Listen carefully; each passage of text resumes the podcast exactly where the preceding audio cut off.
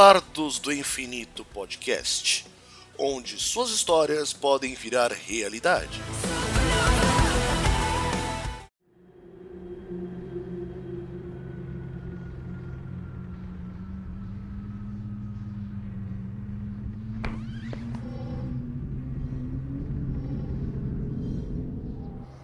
E aí, ouvintes, beleza?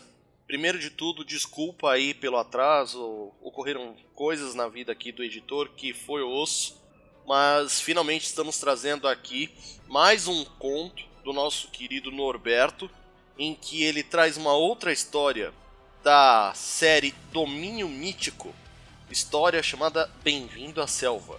Então, com a ajuda do nosso bardo Diego Mezencio, Fiquem com a história. Espero que vocês gostem. Grande abraço.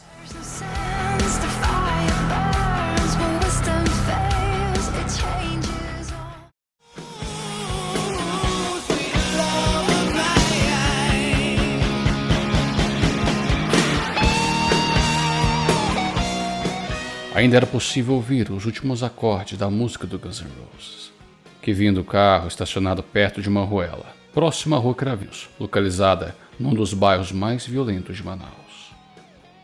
Qual é seu nome? Eu sou Aram. Soram. Ah, certo, Soram. Espero que deseje cooperar. Se não, bem, digamos que você não vai gostar de me ver nervoso. Por isso, se importa em dizer o que você faz da vida e exatamente o que é você. Uma pergunta que soaria estranha se viesse de um policial comum, mas extremamente adequada quando é proferida por uma criatura meio humana, meio símio, um dos guardiões de Manaus. Olha, Sr. Arran, a sua situação está bem complicada aqui. Por isso, gostaria mesmo que o senhor pudesse nos ajudar. Primeiro, respondendo decentemente que tipo de mítico você é. E o outro guardião, que tentava esconder suas pernas de bode, ou melhor, de sátiro, com calças largas demais, assumia a posição de tira-bom, clássico de filmes policiais que Aran vira na infância e juventude. Aquela dupla não estava impressionando-o. Ele olhou ao redor, vendo a bagunça que tinha feito em poucos minutos naquele beco. As paredes cheias de restos de órgãos enegrecidos, imensas poças de sangue escuro, também salpicando por todo lado um corpo semi-destruído, caído no chão imundo. Mas o que realmente lhe chamava a atenção era a criança desmaiada. Seu corpinho apoiado na guia da calçada, entre alguns chumaços de grama mal cuidada. Já percebemos que o menino está bem. Estamos mantendo-o desacordado para seu próprio bem. Você sabe que o Lord Belchior faria com uma testemunha como ele? Um pivete humano, provavelmente sem pai nem mãe, que ninguém daria falta? A Han parecia o mais calmo possível. Não era fácil.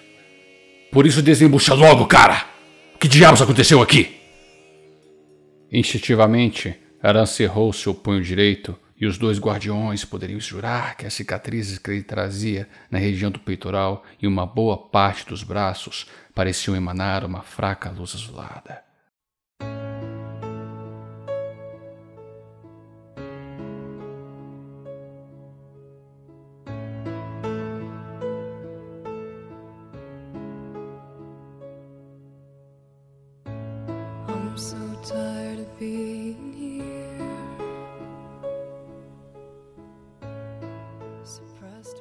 Eu.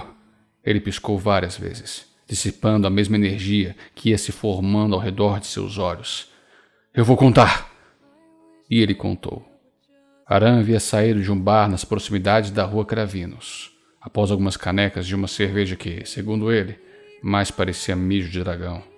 Andava a esmo, sem parecer que ia a algum lugar de fato. Na verdade, ele estava procurando briga.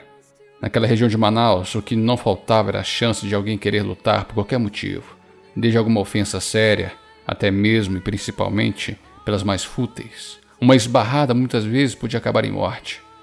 Aran seguia andando na rua, próximo da calçada, encarando cada sujeito sentado nas soleiras das portas das casas. Moradas simples que permaneciam todas abertas devido ao calor absurdo da noite. Alguns mais mal encarados se encontravam jogando sinuca ou bebendo pinga dos barzinhos fuleiros aqui e ali, mas ainda assim ninguém parecia disposto a comprar uma briga. Quando já estava desistindo, parou num poste cuja luz havia sido destruída há um bom tempo para aliviar a bexiga. Ao longe, começava a tocar uma música, provavelmente no carro que ele havia estacionado ali perto, com várias pessoas ao redor.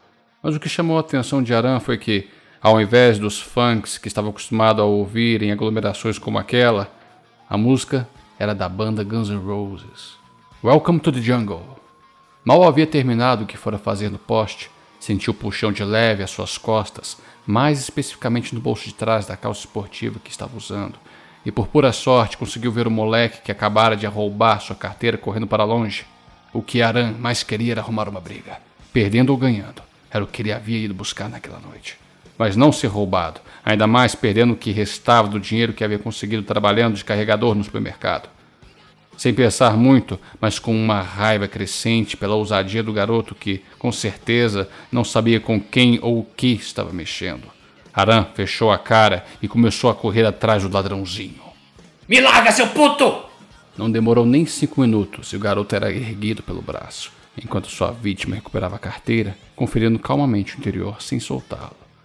Vou chamar a polícia aí! Devia chamar mesmo, pivete. Agora cai fora antes que eu realmente te mande pro Febem e. Ai! Assim que sentiu os dois pés no chão, o garoto acertou um chute mais forte que conseguiu na canela de Aran e se enfiou numa ruela próxima. Em segredo, ele admirou a coragem do pivete. E tendo recuperado seu dinheiro, já ia se afastando quando sentiu os pelos do corpo começarem a se eriçar e uma sensação no ar ficando mais espesso ao seu redor. Por algum motivo, o tecido da realidade começava a se estreitar naquela área.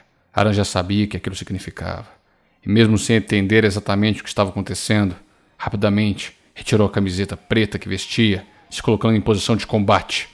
Seu tronco exibia várias cicatrizes que pareciam formar um complexo de desenho e a pele ao redor delas, um pouco claras por ainda estar no processo recente de cicatrização.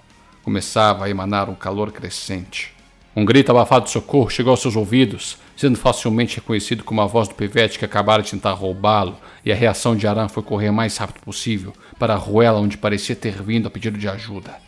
Assim que dobrou a esquina, estacou sua corrida sem poder acreditar na cena que se desenrolava diante de seus olhos. Em uma primeira olhada, parecia um homem comum. Um morador de rua como tantos outros, com a barba e cabelo desgrenhados e o corpo todo cheio de crostas de sujeira. A pouca roupa que vestia extremamente encardida e, o mais impressionante, calmamente enfiava o pivete em um imenso saco. Bastou apenas estreitar seus olhos para que a verdade surgisse.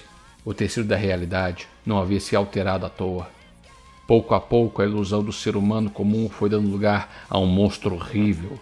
Na mão direita cresceram duas imensas unhas, os pés se tornaram garras de apenas três dedos, a cabeça estava escondida sob um capuz feito com que pareciam retalhos de tecido porcamente costurados uns nos outros. Na verdade, não era tecido, mas pele humana. O que mais causara asco em Aran, no entanto, era que o monstro trazia no lugar do braço esquerdo.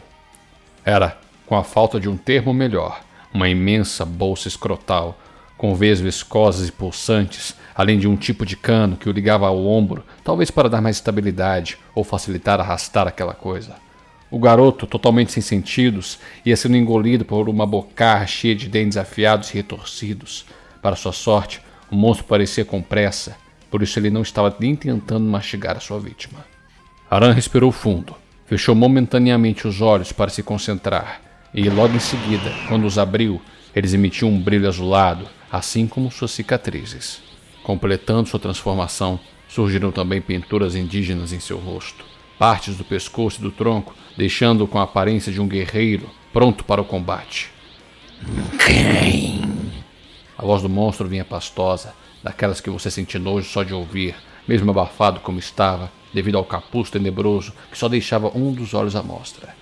Ora, ora, ora. Tinha ouvido falar de coisas assim. Cicatrizes, certo? Olha, eu não quero briga.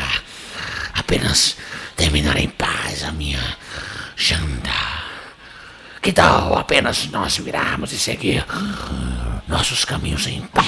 A frase foi interrompida quando um punho envolvido por uma esfera de energia cobriu a distância entre os dois em poucos segundos, pegando o monstro totalmente de surpresa. E eu sei quem você é. Toda criança da minha época já ouviu falar do Homem do Saco. O monstro se ergueu, curvando-se em seguida, numa exagerada mensura, para logo em seguida erguer a mão com as imensas unhas, causando dois cortes profundos no flanco direito de Aran, que esquivara por pouco. O ataque mal sucedido não derrubou o guerreiro como o monstro pretendia, o que resultou num gancho certeiro, de baixo para cima, onde deveria estar o queixo do homem do saco, que cambaleou, dando vários passos para trás, atordoado. Os dois permaneceram alguns instantes parados, estudando um ao outro, aguardando uma brecha, uma falha na defesa um do outro, uma distração que poderiam usar para encerrar aquela luta antes que alguém da guarda mítica da cidade pudesse aparecer. Ao fundo, a música Welcome to the Jungle continuava a tocar, seguindo para seus acordes finais. Aquela luta precisava terminar. Ambos sabiam disso, e por ter essa certeza, o homem do saco tomou sua decisão, sua decisão final. O saco do braço esquerdo literalmente cuspiu o pivete, que caiu coberto por uma gosma esverdeada, desmaiado e deixado como sobremesa. Com uma velocidade absurda, o homem do saco avançou. A boca de imensos dentes ameaçadores se abriu, tal qual a de um tubarão, e o monstro apostava que tal visão, ao menos, intimidaria seu inimigo pelo tempo necessário para, com um bote, encerrar aquela luta.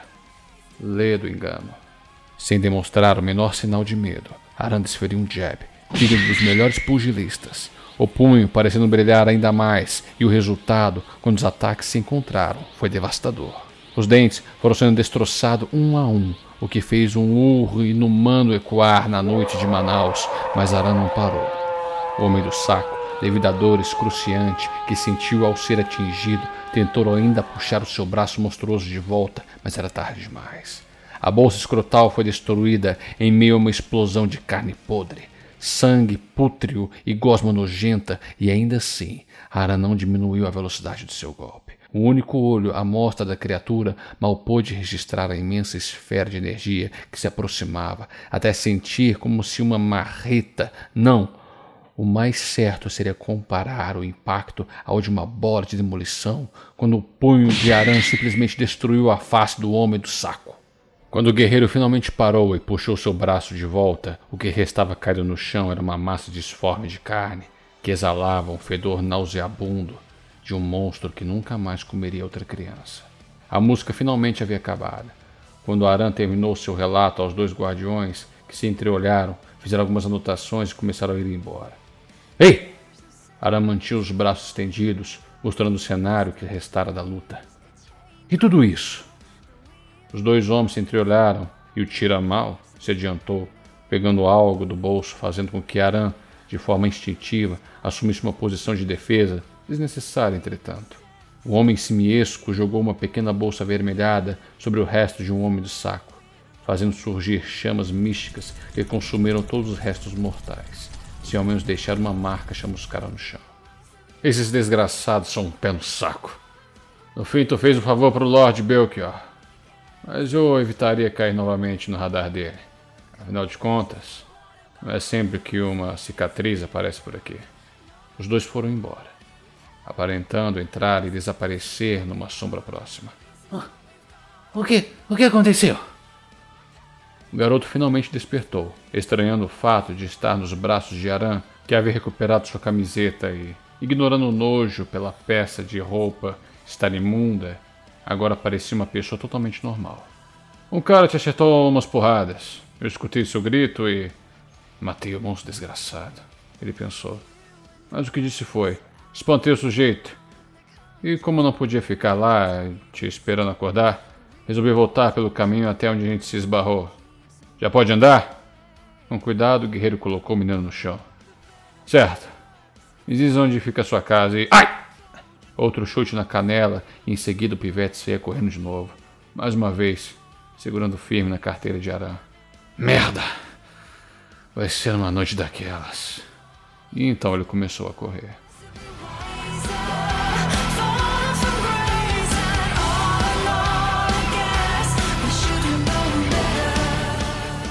Aí, pessoal? Curtiram o episódio? Então, se vocês curtiram, deixa um comentário. Seja lá no site, na página do Facebook, no perfil do Twitter, no perfil do Instagram, ou seja, em todas as partes que são de contato do Animesphere, vocês podem mandar o seu comentário através do Bardos do Infinito. Então, de resto, eu só tenho a agradecer vocês ouvirem até aqui. Um grande abraço e até a próxima história.